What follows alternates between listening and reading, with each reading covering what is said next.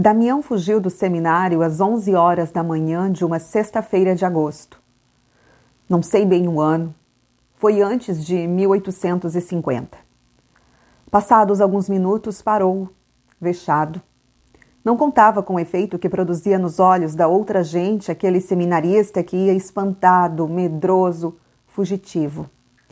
Desconhecia as ruas, andava e desandava. Finalmente parou. Para onde iria? Para casa? Não. Lá estava o pai que o devolveria ao seminário depois de um bom castigo. Não assentara no ponto de refúgio porque a saída estava determinada para mais tarde. Uma circunstância fortuita a apressou. Para onde iria? Lembrou-se do padrinho, João Carneiro. Mas o padrinho era um moleirão sem vontade que por si só não faria coisa útil. Foi ele que o levou ao seminário e o apresentou ao reitor. Trago-lhe o grande homem que há de ser, disse ele ao reitor. Venha, acusou este. Venha o grande homem, contanto que seja também humilde e bom. A verdadeira grandeza é chã. Moço. Tal foi a entrada. Pouco tempo depois, fugiu o rapaz ao seminário. Aqui o vemos agora na rua, espantado, incerto, sem atinar com refúgio nem conselho, Percorreu de memória as casas de parentes e amigos sem se fixar em nenhuma. De repente exclamou: Vou pegar-me com Sinhá Rita. Ela manda chamar meu padrinho, diz-lhe que quer que eu saia do seminário. Talvez assim. Sinhá Rita era uma viúva querida de João Carneiro. Damião tinha umas ideias vagas dessa situação e tratou de aproveitar. Onde morava? Estava tão atordoado que só daí alguns minutos é que lhe acudiu a casa. Era no Largo do Capim. Santo nome de Jesus, que é isto? bradou Sinha Rita, sentando-se na marquesa onde estava reclinada. Damião acabava de entrar espavorido.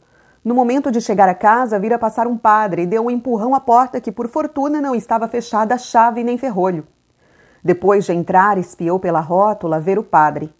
Este não deu por ele e ia andando. Mas que é isto, senhor Damião? bradou novamente a dona da casa, que só agora o conhecera. Que vem fazer aqui? Damião, trêmulo, mal podendo falar, disse que não tivesse medo, não era nada. Ia explicar tudo. Descanse e explique-se. Já lhe digo, não pratiquei nenhum crime, isso juro, mas espere. Sim, a Rita olhava para ele espantada e todas as crias de casa e de fora que estavam sentadas em volta da sala, diante de suas almofadas de renda, todas fizeram parar os biuros e as mãos. Sim, a Rita vivia principalmente de ensinar a fazer renda, crivo e bordado. Enquanto o rapaz tomava fôlego, ordenou às pequenas que trabalhassem e esperou. Afinal, Damião contou tudo. O desgosto que lhe dava o seminário, estava certo de que não podia ser bom padre. Falou com paixão, pediu-lhe que o salvasse. Como assim? Não posso nada. Pode, querendo. Não, replicou ela, abanando a cabeça. Não me meto em negócios de sua família, que mal conheço. E então seu pai, que dizem que é zangado. Damião viu-se perdido, ajoelhou-se-lhe aos pés, beijou-lhe as mãos, desesperado. Pode muito, sim, Rita. Peço-lhe, pelo amor de Deus, pelo que a senhora tiver de mais sagrado, por alma de seu marido, salve-me da morte, porque eu mato-me se voltar para aquela casa.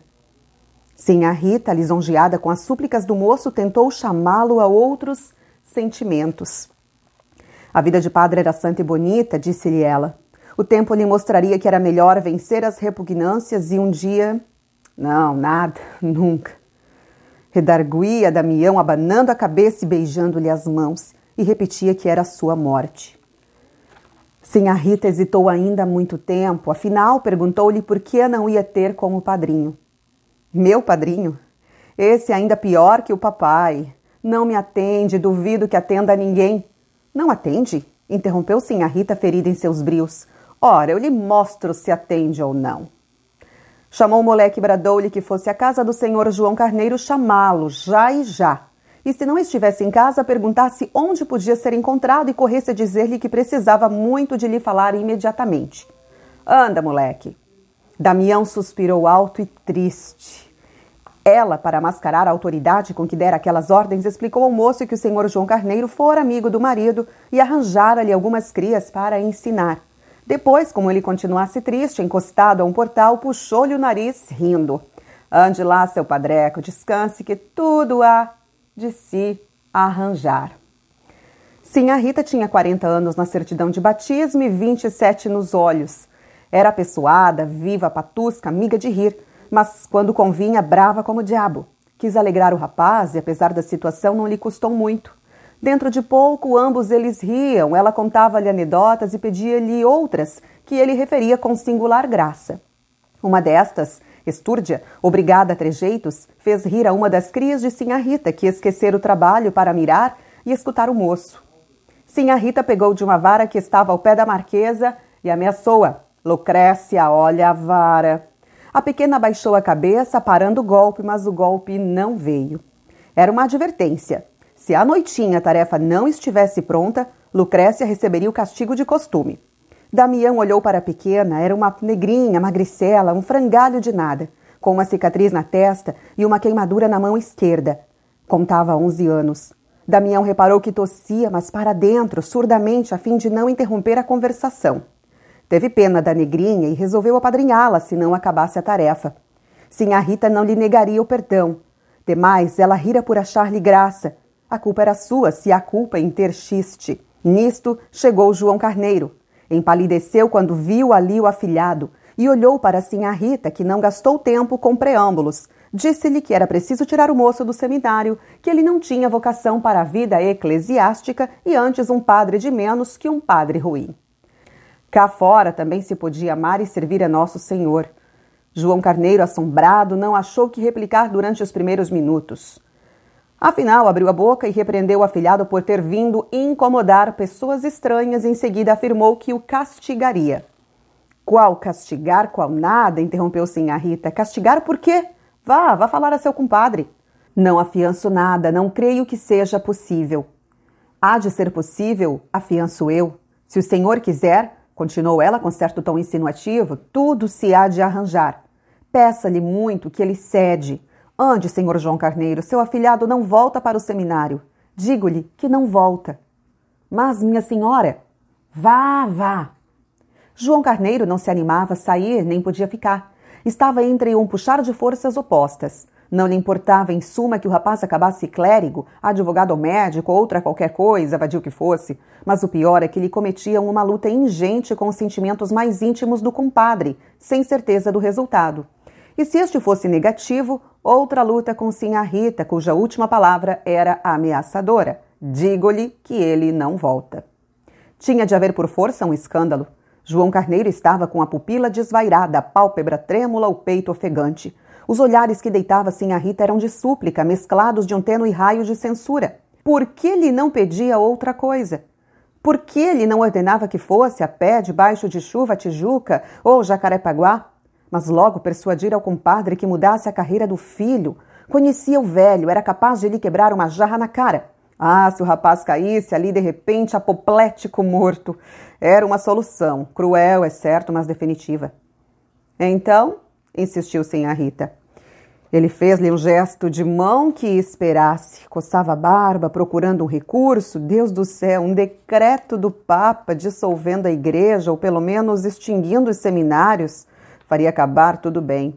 João Carneiro voltaria para a sua casa e ia jogar os três setes. Imaginai que o barbeiro de Napoleão era encarregado de comandar a Batalha de Austerlitz. Mas a igreja continuava, os seminários continuavam, o afilhado continuava, cozido à parede, olhos baixos, esperando sem solução apoplética. Vá, vá, disse sim a Rita, dando-lhe o chapéu e a bengala. Não teve remédio. O barbeiro meteu a navalha no estojo, travou da espada e saiu à campanha. Damião respirou, exteriormente deixou-se estar na mesa, olhos fincados no chão, acabrunhado. Sinha Rita puxou-lhe desta vez o queixo. Ande jantar, deixe-se de melancolias. A senhora crê que ele alcance alguma coisa? Há de alcançar tudo, redarguiu Sinha Rita, cheia de si. Ande que a sopa está esfriando. Apesar do gênio galhofeiro de Sinha Rita e do seu próprio espírito leve, Damião esteve menos alegre ao jantar que na primeira parte do dia. Não fiava do caráter mole do padrinho. Contudo, jantou bem e, para o fim, voltou às pilhérias da manhã. À sobremesa, ouviu um rumor de gente na sala e perguntou se o vinham prender. hão de ser as moças.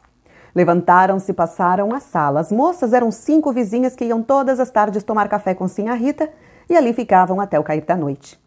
As discípulas, fim do jantar delas, tornaram as almofadas do trabalho. Sinha Rita presidia todo esse mulherio de casa e de fora. O sussurro dos biuros e o palavrear das moças eram ecos tão mundanos, tão alheios à teologia e ao latim, que o rapaz deixou-se ir por eles e esqueceu o resto. Durante os primeiros minutos, ainda houve da parte das vizinhas certo acanhamento, mas passou depressa. Uma delas cantou uma modinha ao som da guitarra tangida por Sinha Rita e a tarde foi passando depressa. Antes do fim, Sinha Rita pediu a Damião que contasse certa anedota que lhe agradara muito. Era tal que fizera rir Lucrécia. Ande, senhor Damião, não se faça de rogado que as moças querem ir embora, vocês vão gostar muito. Damião não teve remédio senão obedecer. Malgrado o anúncio e a expectação que serviam a diminuir o xiste e o efeito, a anedota acabou entre risadas das moças. Damião, contente de si, não esqueceu Lucrécia e olhou para ela ver se rira também. Viu-a com a cabeça metida na almofada para acabar a tarefa. Não ria, ou teria rido para dentro como tossia. Saíram as vizinhas e a tarde caiu de todo. A alma de Damião foi se fazendo tenebrosa antes da noite. Que estaria acontecendo? De instante a instante ia espiar pela rótula e voltava cada vez mais desanimado. Nem sombra do padrinho. Com certeza o pai fê-lo calar, mandou chamar dois negros, foi à polícia pedir um pedestre e aí vinha pegá-lo à força e levá-lo ao seminário. Damião perguntou assim a Rita se a casa não teria saída pelos fundos. Correu ao quintal e calculou que podia saltar o muro. Quis ainda ver se haveria modo de fugir para a Rua da Vala ou se era melhor falar a algum vizinho que fizesse o favor de o receber. O pior era a batina. Se Sinhá Rita lhe pudesse arranjar um rodaque, uma sobrecasaca velha. Sinhá Rita dispunha justamente de um rodaque, lembrança ou esquecimento de João Carneiro. Tenho um rodaque do meu defunto marido, disse ela rindo. Mas para que está com esses sustos? Tudo se há de arranjar, descanse. Afinal, à boca da noite apareceu um escravo do padrinho com uma carta para Sinhá Rita. O negócio ainda não estava composto. O pai ficou furioso e quis quebrar tudo. Bradou que não, senhor, que o Peralta havia de ir para o seminário, ou então metia-o no aljube ou na presiganga. João Carneiro lutou muito para conseguir que o compadre não resolvesse logo, que dormisse à noite e meditasse bem se era conveniente dar à religião um sujeito tão rebelde e vicioso. Explicava na carta que falou assim para melhor ganhar a causa. Não a tinha por ganha, mas no dia seguinte lá iria ver o homem e teimar de novo concluía dizendo que o moço fosse para a casa dele. Damião acabou de ler a carta e olhou para Sinha Rita. Não tem outra tábua de salvação, pensou ele. Sinha Rita mandou vir um tinteiro de chifre e na meia folha da própria carta escreveu esta resposta: Joãozinho, ou você salva o moço ou nunca mais nos vemos. Fechou a carta com obreia e deu ao escravo para que a levasse depressa. Voltou a reanimar o seminarista, que estava outra vez no capuz da humildade e da consternação. Disse-lhe que sossegasse, que aquele negócio era agora dela. Hão de ver para quanto presto. Não, que eu não sou de brincadeiras. Era hora de recolher os trabalhos. Sinha Rita examinou-os. Todas as discípulas tinham concluído a tarefa. Só Lucrécia estava ainda almofada, meneando os piuros, já sem ver. Sim, a Rita chegou-se a ela, viu que a tarefa não estava acabada, ficou furiosa e agarrou-a por uma orelha. Ah, malandra! Nhã, nhã, nhã, nhã, pelo amor de Deus, por Nossa Senhora que está no céu. Malandra, Nossa Senhora não protege vadias. Lucrécia fez um esforço, soltou-se das mãos da senhora e fugiu para dentro. A senhora foi atrás e agarrou-a. Anda cá! Minha senhora, me perdoe, tossia a negrinha. Não perdoo, não. Onde está a vara?